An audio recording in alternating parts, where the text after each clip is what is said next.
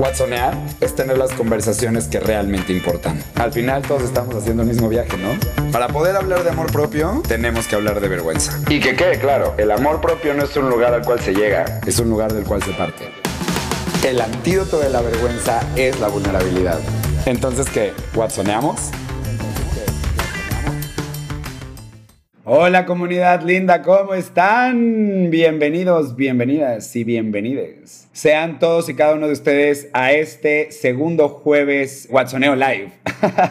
Primero me presento, mucho gusto, yo soy Gabo Carrillo, soy el creador y el fundador del método Watson y el método Watson es una metodología que diseñé que tiene como propósito que la gente pueda conocer, entender y reconocer a la emoción de la vergüenza el impacto que esta emoción tiene en su vida, el impacto que esta emoción tiene en la vida de los demás, así como el impacto que tiene esta emoción a nivel social. Y también el propósito de esta metodología es poder dar herramientas, distinciones y técnicas para que la gente que vive con esta narrativa de la vergüenza logre que no la domine la narrativa. Ahí valga la redundancia. Entonces, como parte del proyecto, tengo un podcast que es el podcast del método Watson y en esta ocasión quise invitar a Roberta como parte de las personas que quise invitar en esta segunda temporada para poder platicar acerca de la vergüenza. Porque fíjense, una de las cosas que sabemos es que vemos a nuestros creadores de contenido y a la gente que nos enseña todos los días desde su talento y desde su creatividad un montón de cosas y nos acompaña en procesos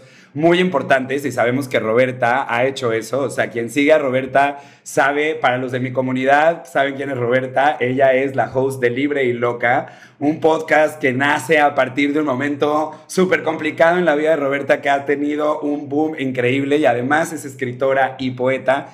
Y si la has visto en TikTok, sabes perfectamente. En algún momento, scrolleando en la noche, has estado en algún momento viendo la cara de Roberta aquí, diciéndote verdades que te llegan al cora, que dices como, güey, qué pedo, esta morra salió en un segundo el algoritmo y me vino a dar el cachetadón que necesitaba escuchar y que lo haces con una dulzura y lo haces también con un propósito súper bonito. Pues de eso se va a tratar. Quise invitar a Roberta a esta segunda temporada para que ella nos cuente su historia con la vergüenza. Es un tema que es muy importante para mí traer. Todo este trabajo, todo el método Watson tiene que ver con la vergüenza, porque mi propósito es darle un lugar en la mesa a esta emoción que tiene un impacto bien grande en todos nosotros y que nadie está exento de vivir, incluso las personas que están del otro lado de la pantalla y que generan contenido todos los días para nosotros. Entonces, Roberta, te doy la bienvenida, hermosa. Bienvenida a Watsonear. Gracias. Gracias, Gabo. No, padrísimo esto, padrísima la invitación y ya empecemos a batear. Démosle, pues la pregunta es, hermana, yo te dejo, cuéntanos. ¿Cuál es tu historia con la vergüenza? Let us know. Yo probablemente te voy a hacer preguntas y me voy a ir metiendo por ahí. Se va a ir desarrollando la conversación a donde nos lleve. Esto es un Watsoneo. Y Watsonear en el método Watson es tener conversaciones reales, honestas y vulnerables. Pues justo de la última vez que Watsoneamos, ahorita, he estado pensando muchísimo y creo que no, o sea, me gustaría regresar justo al core, que es algo padre que hayas nacido a partir de la vergüenza, ¿no? Y pues sí, este proyecto, o sea, libre y loca, parte de ahí, parte de un momento en el que no es que yo agarre un micrófono y quería dar algún consejo o quería publicar mis opiniones en internet. Yo llevaba año y medio muy avergonzada de cómo me estaba sintiendo. ¿No? O sea, yo termino una relación que significó mucho para mí y que al mismo tiempo, pues, pues sí, me partió por la mitad, ¿no? O sea, me dejó en carne viva. Incluso ya desde ese punto, es muy difícil conciliar cuando algo que adoras, algo que te trajo mucha felicidad, al mismo tiempo te trajo decepción, enojo, miedo, ¿no? Y entonces yo me avergonzaba mucho tanto de lo que había sentido, como de lo que había vivido, como de lo que me había permitido vivir, ¿no? ¿Cómo se escuchaba esa vergüenza? ¿Cómo, cómo vivía en tu cabeza esa narrativa? ¿Qué era, ¿Cuál era la vergüenza alrededor del tema? Siento que era como mucha culpa. Sales de una relación tóxica y es cuando te das cuenta de lo tóxica que era. Y entonces dices como, o sea, ¿por qué estaba yo ahí?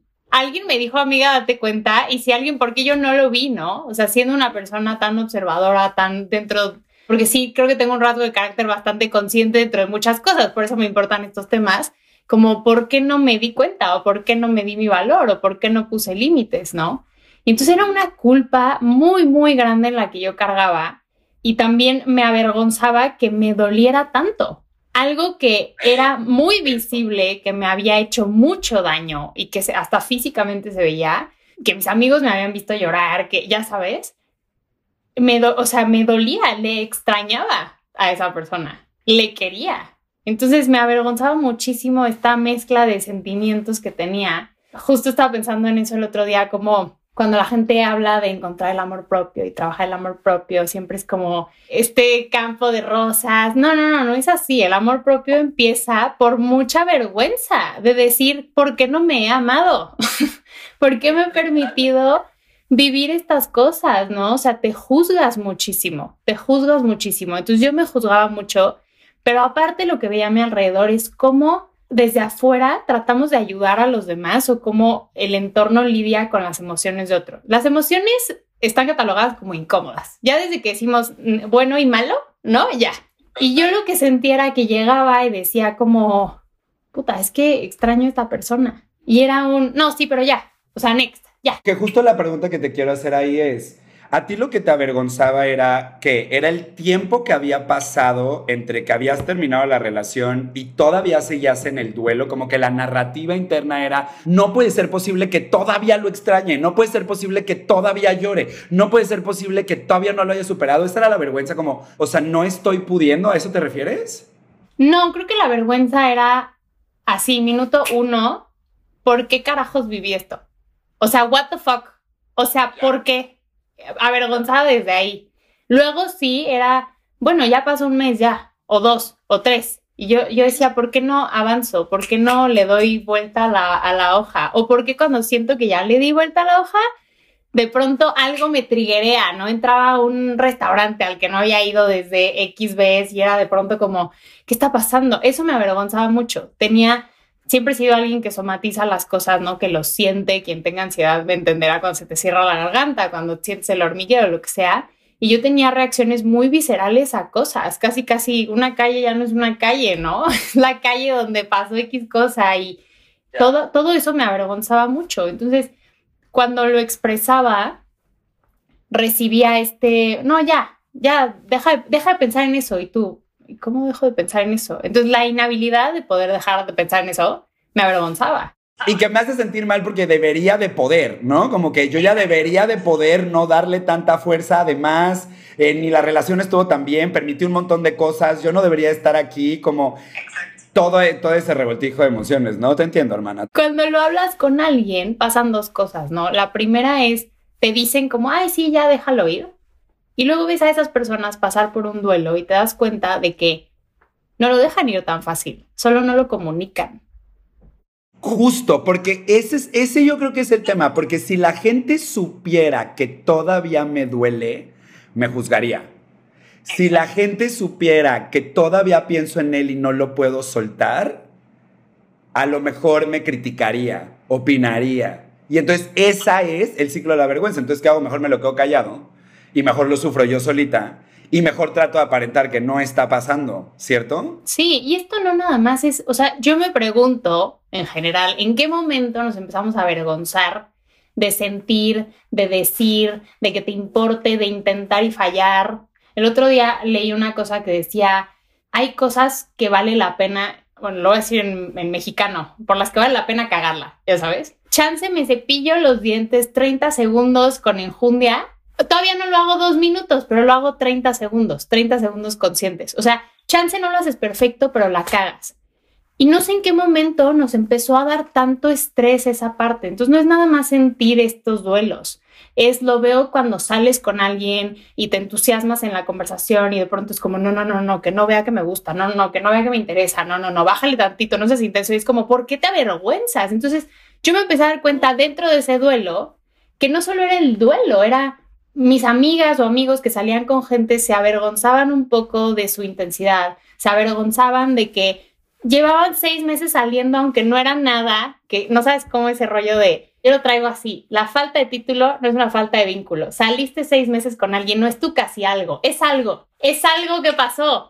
No te avergüences de que te haya dolido que saliste seis meses con alguien, no, y no funcionó. Tal cual, porque justamente, justamente es algo estuvo mal de mí, que entonces esto no funcionó y no fui suficiente para que esto sí fuera algo y ahí es donde entra la vergüenza. Exacto, y entonces no fui suficiente, pero aparte, no, o sea, yo sí sentí, yo sí me clavé y la otra persona no. Yo por sentir me avergüenzo. Entonces me di cuenta a partir de mi duelo que los duelos no se comunicaban. Yo quería sanar en los tiempos de otras personas, quería sanar como en la película de Crepúsculo que te sientas enfrente a la ventana y te pasan cuatro tomas de todas las estaciones. No, así no es. O sea, así no es. Es mucho trabajo. Y eso me avergonzaba mucho y me avergonzaba más que cuando lo comunicaba recibía lo que yo sentía que era juicio. Y quizá no, ¿eh? Porque así es como otras personas han lidiado con sus duelos. Puede ser que tus emociones incomoden a alguien que no está acostumbrado a sentir sus emociones. También tú le triguerías su vergüenza a otros, ¿no?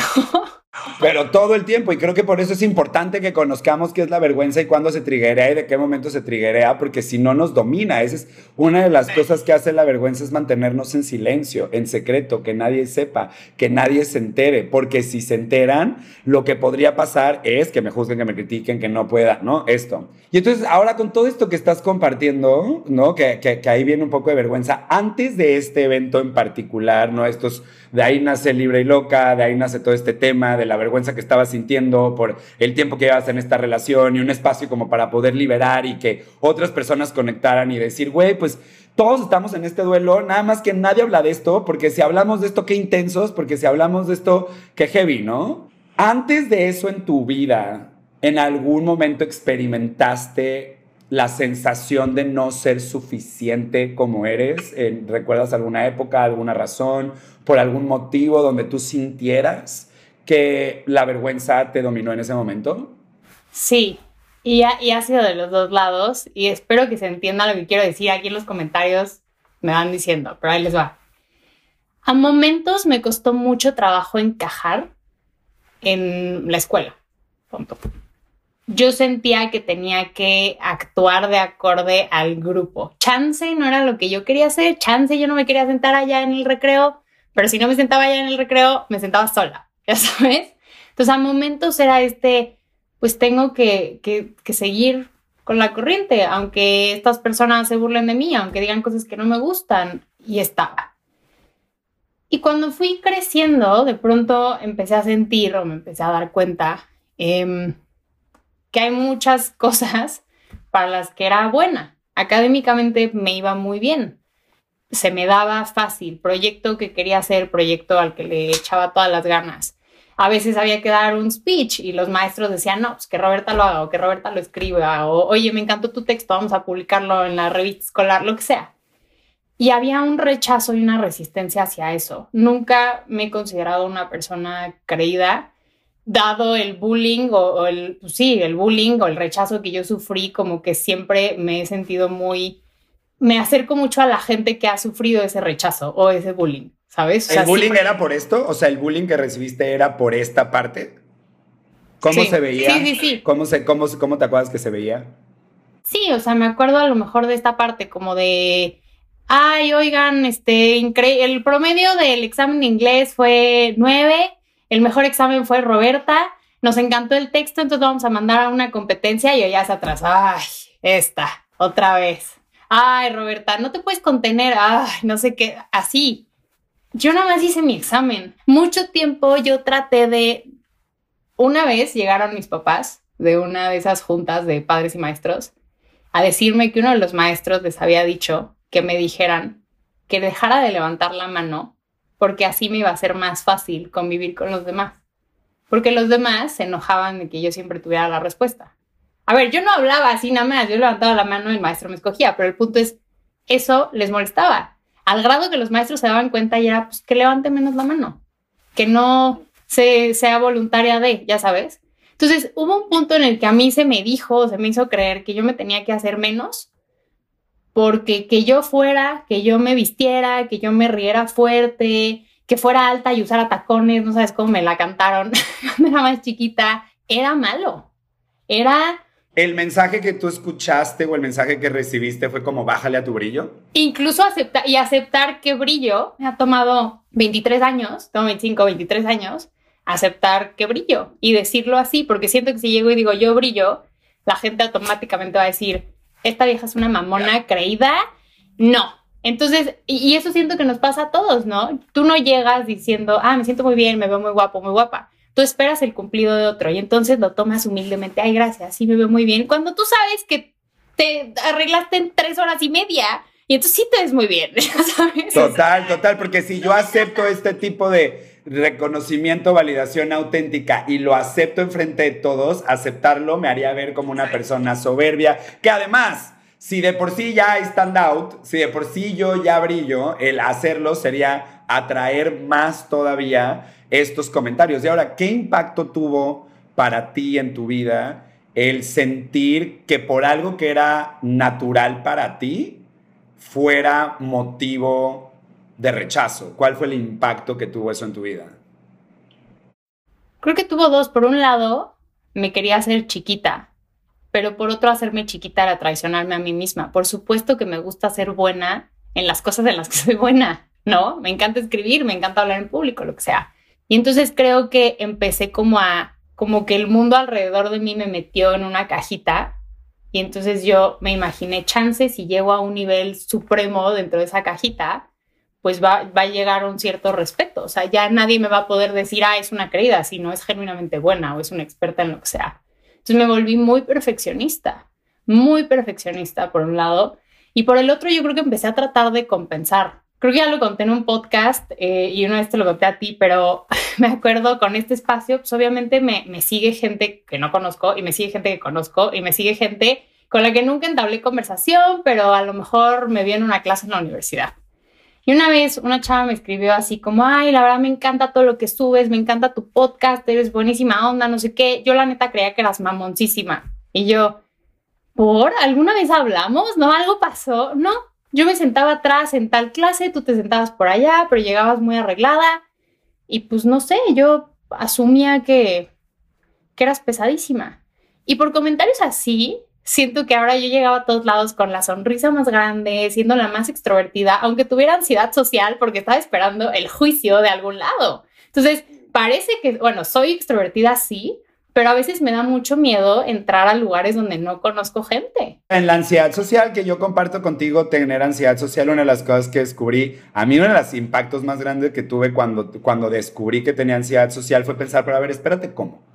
Si yo soy re extrovertido, no me hace sentido tener ansiedad social cuando soy extrovertido y lo que aprendí es que la manera en la cual los extrovertidos manifestamos, y no sé si para ti es igual, es un poco teniendo tener que tener el control de lo que está pasando en la situación. Si yo soy el que está hablando, si yo soy el centro de atención, si yo soy el que está coordinando todo, tengo el control de lo que los demás están tengo el control del, porque sabemos que el control es una ilusión, tengo el control de lo que los demás podrían pensar de mí. Y ahí me hizo todo el sentido como yo vivía internamente siempre, con el corazón así, con las manos sudadas, todo el tiempo, hasta viendo borroso, me trababa, pero me daba cuenta que cuando yo me estaba desenvolviendo tenía el control de alguna forma. Y así fue que me cayó a mí el 20. No sé cómo fue un poquito para ti, pero continúa, porque entiendo lo de la ansiedad social.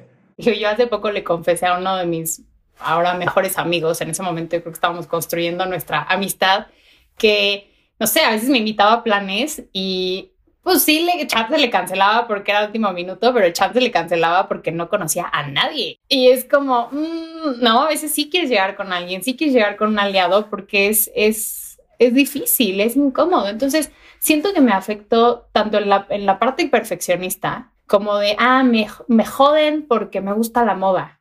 Entonces me voy a vestir increíble, diario. Y entonces eran una producción, ya impresionante, porque yo decía, ya me metieron ahí, ahí me voy a quedar.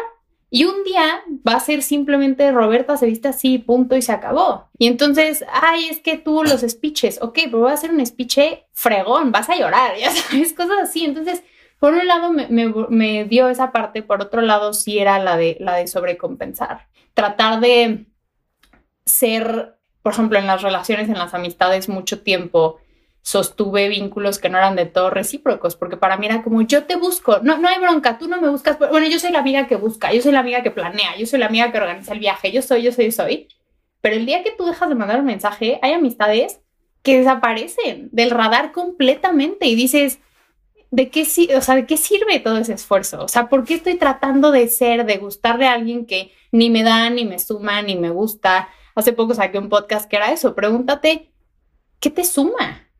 Hay gente que no te suma nada y nada más es un capricho de por este sentir control hasta por como meta personal de quiero que sea mi amiga, quiero gustarle a este cuate. O sea, a mí antes salir me daba mucha ansiedad salir con alguien porque era como, si no me habló es que no le gusté y algo, hay algo malo conmigo. Y es que esa, ahí eso es donde te das cuenta que la vergüenza está entrando un montón, porque la vergüenza hace eso. Delante de esos eventos, la narrativa donde, a la que me voy es, hay algo que está mal de mí, motivo por el cual esta otra persona no me está buscando, ¿cierto? Exacto, sí, totalmente. Y yo creo que hoy por hoy ya la, la he trabajado en el sentido de que mi autopercepción ya no depende de la percepción que tienen los demás de mí o del juicio o inferencia que hacen los demás de mí, porque yo sentía, ¿no? Que yo me tenía que probar con el mundo. Ah, esa chava de la fila de hasta allá que nunca hizo el esfuerzo por hablarme, que nunca estuvo en mi equipo en la universidad, que dice que soy una mamona, yo le tenía que probar que era la más linda. ¿Por? Pero entonces ahí lo que tú dirías es como lo que escucho de lo que estás diciendo, porque tengo dos cosas. Una es el perfeccionismo. O sea, creo que justo le das al clavo muy bien al entender que el perfeccionismo es un mecanismo de defensa en realidad que nos está diciendo que si yo soy mejor o soy perfecto, lo que voy a poder lograr es poder tener menos juicio o menos shame, no sentir el shame. Eso es lo que hace el perfeccionismo, ¿cierto? Entonces, como todo mundo me está juzgando, como todo mundo me está criticando, si me vuelvo perfecta, lo que voy a lograr es convertir ese juicio en admiración o lo voy a llevar hacia otro lado, porque esa es la trampa del perfeccionismo. Entonces, pero todo viene de no me estoy sintiendo suficiente para los demás o hay algo que está mal de mí. A lo mejor en tu narrativa no es tanto el no soy suficiente, sino hay, algo que está mal de mí, de manera tal que ellos podrían no querer estar conmigo, ¿no? Eso lo veo por un lado. Luego dijiste algo bien interesante, que dijiste como, pues una vez que tú sabes por el bullying que viviste, cómo se siente lo que tú no quieres, es que los demás vivan lo mismo y entonces te conviertes un poco en lo que te hubiera gustado que los demás fueran contigo, como entendiendo desde este lugar de empatía. Yo me relaciono siempre, yo te digo que tú y yo nos parecemos un chingo también, o sea, como yo también lo puedo entender desde el lugar. Y eso me conecta a qué tanto por el querer convertirnos en esa persona que salva a los demás y rescata a los demás, me acabo metiendo en relaciones donde soy un rescatista porque mi validación está en que tú me aceptes por quien estoy siendo yo contigo. ¿Tú dirías que para ti te pasó lo mismo, que acabaste un poquito convirtiéndote como en o rescatista o salvadora o la mejor, la que siempre está como people pleaser todo el tiempo, para ver si de esa manera podría ser aceptada y no tener el rechazo? Sí, no, totalmente, totalmente me dio el síndrome del Salvador, ¿no? 100%. Incluso estando en relaciones y en amistades, yo me he dado cuenta que los conflictos los he tacleado desde ahí. Es me enojo, sí, pero veo que chance tú hiciste esto porque fíjate que la carencia y entonces te entiendo, te veo, te observo. Porque tengo herramientas, porque soy empática, porque te entiendo, porque pongo tu dolor, tus sentimientos. Hermanos que nos están escuchando y hermanas que nos están escuchando, si tú te identificas, si tú también sabes que eres un people pleaser, rescatista y que lo que haces es desvivirte para los demás, pon un corazoncito para que Ro sienta que también estamos todos juntos en este no estamos solos. Con todas estas herramientas, ¿no? Que yo empiezo como, porque a ver, yo entro a esto, hoy por hoy, te digo que el gran punto toral de mi crecimiento ha sido dos cosas. Una, creérmela, saberme merecedora, entender mi valor, verme, percibirme, porque yo no me veía. Yo no me veía ni físicamente, ni me consideraba guapa, ni me veía alta, ni, o sea, todas esas características físicas si quieres, pero tampoco valoraba, no me paraba a celebrar qué bien me fue en el examen, qué bien escribí esto, qué bien, no, no, no, no, era lo que sigue. O sea, yo no me veía, yo me veía a través de los ojos de los demás y mi única pausa era recibo el cumplido y sigo caminando.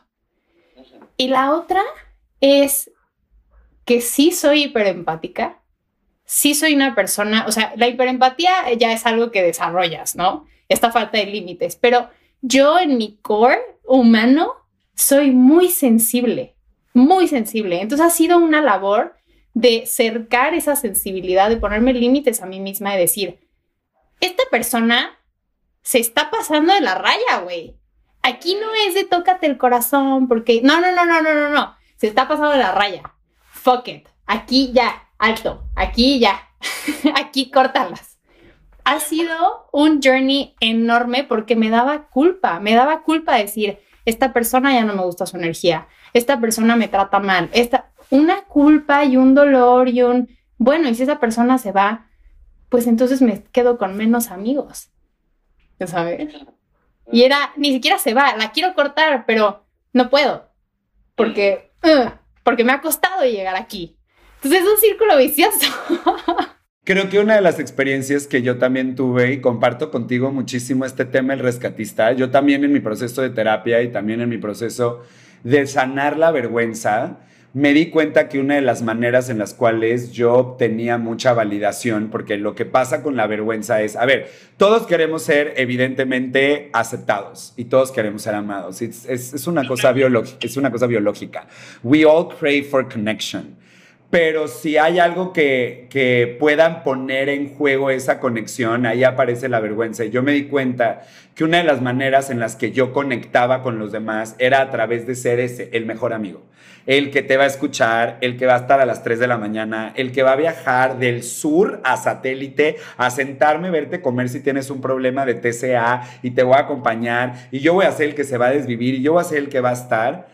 Y durante mucho tiempo yo entré en una narrativa muy víctima de decir, ¿por qué si yo estoy con todo el mundo? Porque en el minuto en el que yo necesito a alguien, nadie está, güey, nadie está. O sea, es como, no entiendo. Y entonces em, me, me, costó trabajo en terapia, pero lo fui logrando hasta que entendí este tema que siempre digo, pues claro, mi rey, si tú te validas por ser el güey que rescata a todos los demás y tú crees que la manera en la cual vas a pertenecer, es que salves a los demás. Pues claro, en el momento en que ya los salvaste, en el momento en el que ya recibiste tu gracias, gracias por ti, es que eres el mejor amigo, eres el tipazo, es que Gabo tú siempre, es que tan inteligente, tus consejos, bla, bla. Recibo todo eso, pero en el momento en el que ellos ya no te necesitan más, se van y me quedo como así. Pues claro, güey, si yo armé refraccionarias, Gabo, yo hago todo lo que tenga que hacer y luego después del servicio te vas, pues por supuesto. Y creo que el darme cuenta de eso fue luego, luego caer en, ok, entonces creo que me toca también elegir el tipo de amistades con las que sí me voy a quedar. ¿Cuál suma? O sea, esta amistad a la que le sigo invirtiendo tanto, esta relación a la que le sigo dando tanto, a la que le doy mi tiempo, mi hora, mi tal, ahora sí me voy a poner a pensar en qué tan equitativo está este pedo y qué tan real es esto, porque si yo me voy, ¿me buscarías? Porque si yo me voy, ¿estarías? Porque si yo me voy, ¿te importaría? Y empezar entonces a pensar en esta persona no, chao, y también establecer límites porque creo que también es bien complicado cuando somos hiperempáticos en este modelo también de pues, algo que se desarrolla a través de todo lo que vivimos con la vergüenza y tal. Pues justo lo que tú dices, no nos estamos viendo, estamos viéndonos a través de los ojos de los demás y no a través de nuestros propios ojos. Entonces siento que en este, en este volvernos hiperempáticos es bien sencillo dejar de sernos fieles a nosotros mismos, dejar de ser auténticos con quienes somos y creo que es desde las cosas que más nos pueden lastimar y que acaban generando más regret, el saber dónde estaba parado, lo que tenía que hacer y no hice. Yo sí he sido, ¿no? Muy... Siempre he querido a los amigos para todo. Quiero que mi amigo sea el bestie al que le puedo contar todo y con el que me puedo reír y con el que me puedo tomar tres cubas y con el que puedo ir a bailar y bla, bla, ya sabes. Y yo creo que cuando yo me empiezo a dar cuenta que empiezo a filtrar qué digo, qué hago, cómo lo hago, ahí es donde dices, ya aquí no. O sea, todo lo que acabas de decir de elegir ha sido muy fuerte para mí. Yo creo que este último, estos últimos dos años, siento que todo se ha hecho a la N potencia, ya sabes, todo este crecimiento, al final estar en este espacio, pues es algo que estás, repite y repite y piensa y piensa y piensa. Y hay espacios donde chance hace un año encajabas y ahorita estás ahí y dices, no, ya no me da risa este chiste, de hecho es inapropiado, ya sabes, cosas así. De hecho, ya me, me eduqué, me eduqué y ya no me río porque entiendo el impacto. Exacto, y es como, mm, las palabras son muy serias. o aquí hay, there's so much to unpack here, ya sabes, como me ha costado esa parte en la que, pues sí, amistades de años, amistades que creíste, de pronto, de pronto no, de pronto como dices, yo doy, he dado y dado y dado y dado, y no he sentido una reciprocidad, y más que una reciprocidad, he sentido un que te echan en cara ¿no? Tu crecimiento o te echan en cara la forma en la que eres. Yo he tenido la suerte, son pocas, las cuento con los dedos de una mano literal, de encontrar personas que sí me, me abracen en mi totalidad, que sí, que les gusta o les cae bien la Roberta intensa, la Roberta del podcast, la libre y loca, ya, o sea, ya es un chiste, ya sabes. Ay, viene la libre y loca, ay, ya tiene un podcast de no sé qué, y oye, a ver, cuéntame, y no, es que yo sé que a ti te gusta compartir, entonces, ¿cómo te fue hoy? Bla, bla no, no les hace mella, no les hace mella que te vaya bien, no les hace mella que, que viajes, no les hace mella ciertas cosas que lastimosamente yo me empecé a dar cuenta con todo esto que, que, hubo mucha gente que ya no le gustó eso, porque una cosa era a lo mejor brillar en la universidad o brillar en la escuela y de pronto en este caso tengo un proyecto, redes sociales y empiezas a ver que ya no les late tanto, ¿no?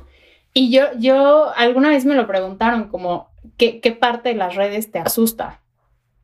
Y yo decía que me afecte en mi vida personal, que alguien no quiera salir conmigo porque tengo una plataforma, que alguien no quiera ser mi amiga porque no le guste la atención recibida.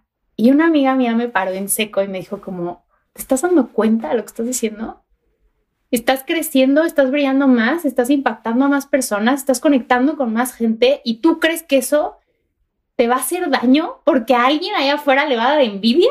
Pero es que, pero también compasión, hermana, vienes de ahí, esa es tu historia. Nos estás contando que cuando estabas chavita y estabas en la escuela, lo que querías era conectar, como todos. Y esa conexión estaba en juego por ser una chingona. Esa conexión estaba en juego por ser buena en lo que haces. Ahora resulta que si lo que yo quiero es conectar, o sea, es como lo que yo escucho es, mi brillo es una amenaza para poder conectar, pero no puedo no brillar. Entonces es un conflicto todo el tiempo interno entre tu brillo y también que el resto pueda convivir junto a alguien. O sea, no es como yo tengo que dejar de brillar, es como mejor te enseño dónde existen lentes de sol para que no te moleste tanto la mirada, mi rey. O sea, ¿no? Como un poquito, como, pero sí puedo ver porque se siente desde un lugar como si yo estoy brillando y ese brillo va a hacer que tú me critiques, me juzgues, me señales y que se vea la envidia, porque eso es una vez la amiga que yo te platiqué, que, te digo que me parece que se parecen mucho y que, que, las quiero como juntar, una vez tuvimos una conversación súper interesante con respecto a la envidia, ella y yo, hicimos un podcast con respecto a la envidia y ver y entender, una cosa es hablarla desde el lugar donde yo experimento envidia, entendiendo la envidia como una emoción natural que todos los seres humanos experimentamos cuando vemos que alguien más tiene algo que nosotros queremos que nosotros no tenemos. Eso es la envidia. En su luz, la envidia nos enseña el deseo, el deseo que tenemos. En la oscuridad de la envidia, lo que estamos percibiendo es que hay algo que no está siendo suficiente como es. La envidia sentida, no manejada, puede ser muy culera cuando nosotros sentimos envidia por lo que alguien más tiene y no estoy sabiendo entender esa envidia, me puedo convertir en un criticón, juzgón, puedo hacer menos a, la persona, le hago comentarios déspotas y la gente lo nota y de repente puedes decir huele envidia, porque el comentario viene como con un tonito que se siente con energía de envidia, pero también hay que hablar de las personas que despiertan envidia y que solo por ser despiertan esta envidia y el impacto que eso genera, porque entonces a ti te toca la crítica de todo el mundo, a ti te toca el juicio de todo el mundo. A ti te toca el, es que si yo me siento y quiero ser tu amiga, no vaya a ser que si después a mí me invitan de viaje y gano tanta lana y tengo todo esto, no vaya a ser que entonces te, empieza a comparar conmigo y yo me sienta menos. O sea, tú te sientas menos. Entonces yo tengo que volver a hacer lo mismo, bajar mi brillo para no perderte a ti. Sí, exacto, bajar tu brillo para no perderte y aparte me tengo que hacer útil, ¿no? Que es lo que hablábamos. Alguna vez te dije que de pronto alguien me mandó por ahí un comentario, o sea, ay, es que vi este video y me sentí súper este, identificado, necesito que seas mi amiga para que me digas estas cosas y yo, eso no es una amistad, eso es, quieres que yo esté ahí escuchando todos tus temas y salga al rescate. Yo soy, como dices, ¿no? Aquí, el taller. Refraccionarias Roberta Woodworth. Bienvenidos, aquí les, aquí les arreglamos todos ¿Y quién llega y te dice, oye Gabo, ¿cómo estás hoy? Oye Ro, ¿cómo estás hoy? ¿No? Porque andas a mil por hora. Entonces seguramente andas un poco cansada, ¿no? O sea, pero ha sido también dentro de tanto juicio y tanto hay que ser mejor y ganar respeto y admiración, tampoco, no es que está, está fuerte, no es que me dé vergüenza sentir, porque lo siento y lo comparto, si no, lo tendría este espacio, pero justo este espacio nace porque sí había un momento de vergüenza de sentir, de sentir el extraño a la persona, de sentir que me duele, de sentir que quiero mejores amistades, de ya sabes, sí había una cierta vergüenza de no me quiero sentir necesitada, pero al mismo tiempo, aunque sé estar sola y viajar sola y hacer todo sola, a veces quiero o me gustaría que llegara una amiga y me dijera yo te acompaño. Sí, porque ese es, ese es, ese es el precio más grande que paga el rescatista. Si tú eres super, si tú eres Superman, como porque tú tendrías un problema. ¿No? O sea, ¿cómo? ¿Cómo? Wonder Woman, la que nos vino a salvar a todos, ella va a necesitar ayuda. ¿Cómo? Mejor, no, ella nos dice a todos, ¿no? Oye, yo tengo una pregunta que hacerte porque me parece lindo. Tú dices muy bien, y a mí se me hace así, pero al clavo, que la manera en la cual la vergüenza empieza a disiparse es cuando tienes el entendimiento de verte. Y creo que lo dices muy bien cuando es yo no me veía, porque yo me veía a través de los ojos de los demás. Básicamente de eso se trata el método Watson. O sea, básicamente mi metodología se trata de ese pedo. Y se me hace interesantísimo poder preguntarte, ¿cómo fue el día en el que te viste? ¿En qué momento tuviste el entendimiento? Yo tengo clarísimo el día que yo hice el switch de verme por primera vez a través de mis ojos y verme. Como dices, no solamente lo físico y poder reconocer las partes de mí que yo no veía, sino poder literalmente reconocer como cabrón, a los 23 años lograste cosas que gente no ha logrado tanto tiempo, has hecho esto, eres este tipo de amigo, eres este tipo de hermano, eres este tipo de ciudadano, haces esto, te has matado por esto. Que yo me reconociera a mí y me viera a mí fue lo que hizo el cambio absoluto para poder realmente empezar a poner límites, para saber a dónde quería, para saber a quién hacer, o sea, como dónde abrir, porque ya no necesito que tú me digas que valgo, porque ya lo vi. O sea, ya lo entendí. Ya entendí mi valor. ¿Cómo fue para ti ese momento? No tengo un momento así, un switch. Ya. Pero sí fue un proceso porque yo me empiezo a ver de dos maneras. Pasa este breakup terrible y yo lo veo como que hagan de cuenta que yo era yo y esta persona y estábamos así en una casa y pum, se fue y se quedaron los andamios de fuera de lo que era Roberta y había huecos por todos lados, literal. Entonces, eso es lo que yo vi primero. Este hueco, esto que no me gusta, esto que encajó, esto.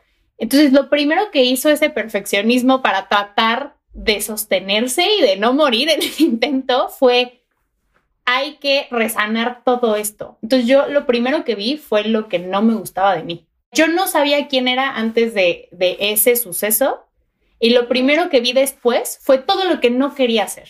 Entonces yo parto de un punto cero, así de toqué fondo para irme hacia arriba, para construirme en imagen y semejanza de lo que yo quería, de lo que yo pensaba que había ahí arriba. Literalmente decir, ah, esa mujer es chingoncísima, yo quiero ser como ella porque quiero ser así de culta. Y quiero ser la chava fashion que yo cuando tenía 13 veía pasar en la calle y decía como, wow, es increíble, ya sabes.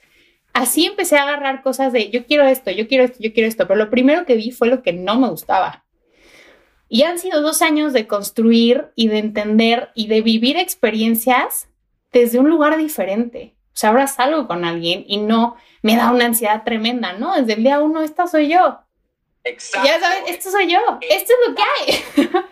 o sea, entonces ver la, la, la falta, la ausencia de ansiedad en situaciones que me trigueaban de sobremanera o la ausencia de, ay, no, pero hago, pero sí, pero no, no, ¿qué quieres? Fuck yes o fuck no ok, tas, tas, tas. O sea, esta organización, este empuje, este drive, es donde yo empiezo a ver que todos los huequitos que fui tapando empezaron a ser la base de algo más grande. Y di una ponencia que fue el 15 de mayo.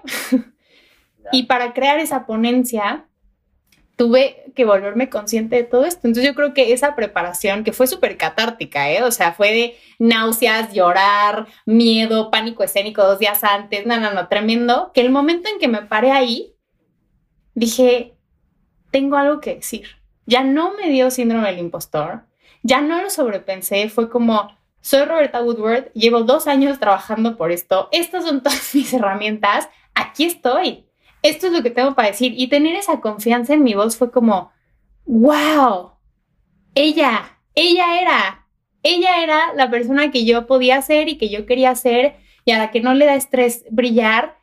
Y cuando pasamos el micrófono y un montón de psicólogas me habían ido a ver y les encantaba lo que hacía, era como, no es nada más como dices el, hey, muy bien, muy No, no, no, era un, te veo, te valido, te respeto, pero empatizo contigo. Era una validación muy diferente a cuando solo estás persiguiendo el cumplido. Total, y ya, hay una definición, o sea, para eso hay la, la, definición de validación auténtica y validación inauténtica. O sea, es que el problema no es la validación externa, hermanos míos. O sea, allá afuera lo que nos dicen es que tenemos que dejar de buscar la validación externa.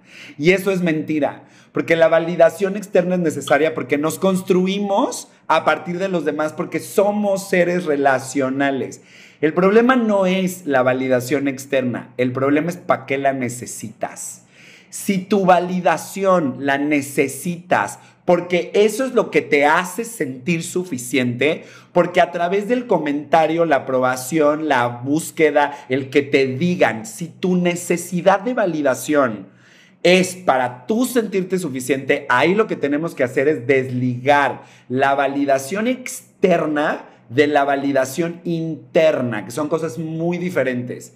Yo me puedo validar internamente y saber que con tu opinión, sin tu opinión, con tu comentario increíble o sin tu comentario increíble, con tu hate, con tus aplausos y con tu ausencia, mi valor sigue siendo el mismo. Estoy intacto. Yo sé lo que valgo. Y cuando estoy en ese lugar, discúlpame, cuando estoy en ese lugar, ahí viene la validación auténtica, donde cuando estoy siendo auténticamente yo y este soy, va a haber alguien que te va a venir y te va a decir, güey, me encanta.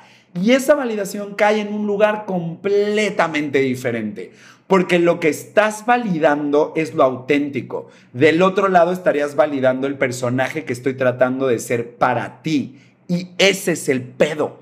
Y el juego está en desligar las dos. Yo sigo buscando validación. Si yo quisiera que una persona pudiera comprar mi curso, quiero que vea desde mi autenticidad o que viera al método Watson o que me viera a mí, desde ese lugar auténtico va a haber alguien que me va a decir, Gabo, qué increíble. Y listo, ya está.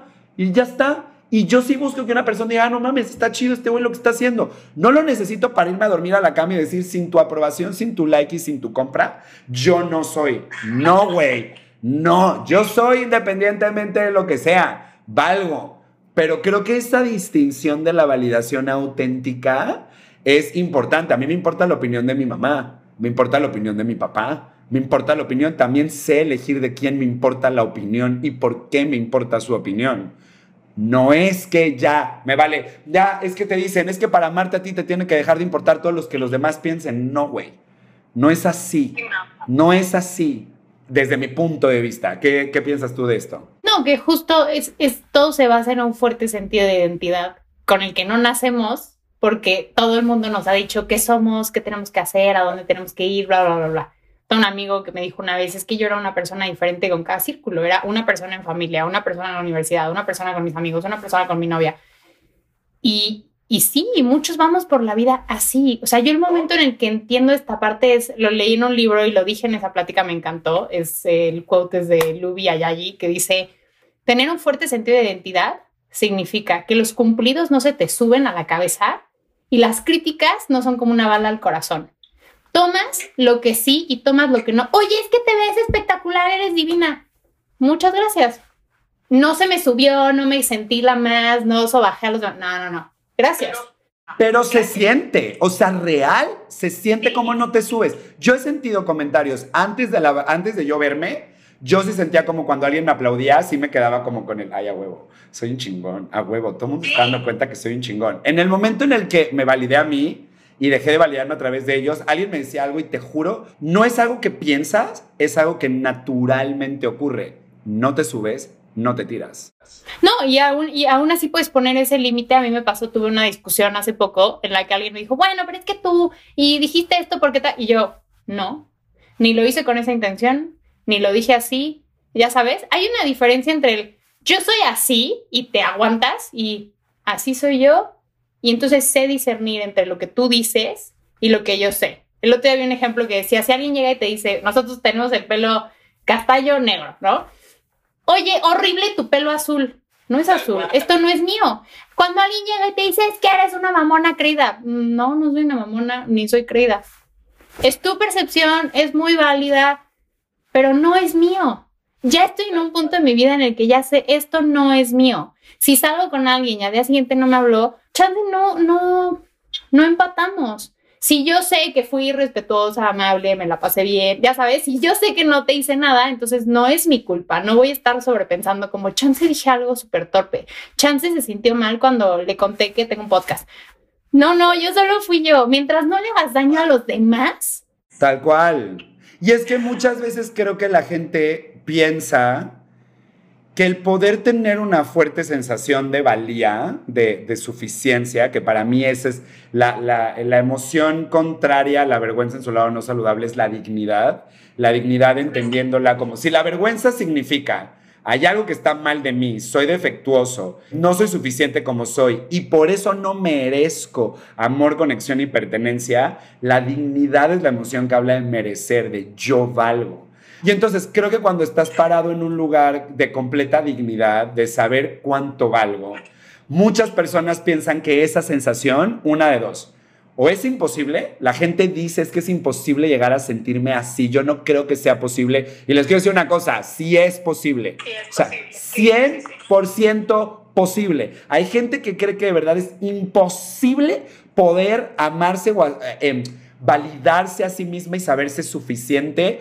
Yo era uno de esos. Yo hasta mis 29 años creía que de verdad era imposible que yo pudiera transformar mi narrativa para poder cambiar la perspectiva interna que yo tenía de mí. Yo no veía cómo. Eso es uno. Dos, la gente también piensa que si tú tuvieras un sentido de dignidad, un sentido de esto que dices de identidad propia y saber qué valgo y me veo, también piensan que sería ser arrogante. Y es que hay que entender una gran diferencia. Ser arrogante es, seguridad falsa. La arrogancia y la dignidad se notan a leguas en energía, porque la arrogancia trata de poner un lugar falso, lo que soy, lo pongo en un lugar falso para ponerme arriba. Cuando estoy en dignidad es que no tengo que hacer nada, o sea, es que no tengo ni que hablarlo ni no hablarlo, solo soy lo que soy. Y lo que es, es lo que hay, no hay más. ¿Me explico? Sí, no, totalmente. Y siento que tenemos tan, hemos puesto tanto valor en cosas tan huecas, ¿no? El dinero, el estatus, cuánto gastas, a dónde viajas, dónde vives, taca, taca, taca, taca, y tu calidad como persona queda por fuera. Entonces, mucha gente que es arrogante por esas cosas porque no tiene más que ofrecer, porque no sabe quién es, porque si le quitas el coche y la casa y el antro al que sale cada fin de semana, no tiene una personalidad. Y eso es fuertísimo fuertísimo, fuertísimo. Crearte una identidad fuera.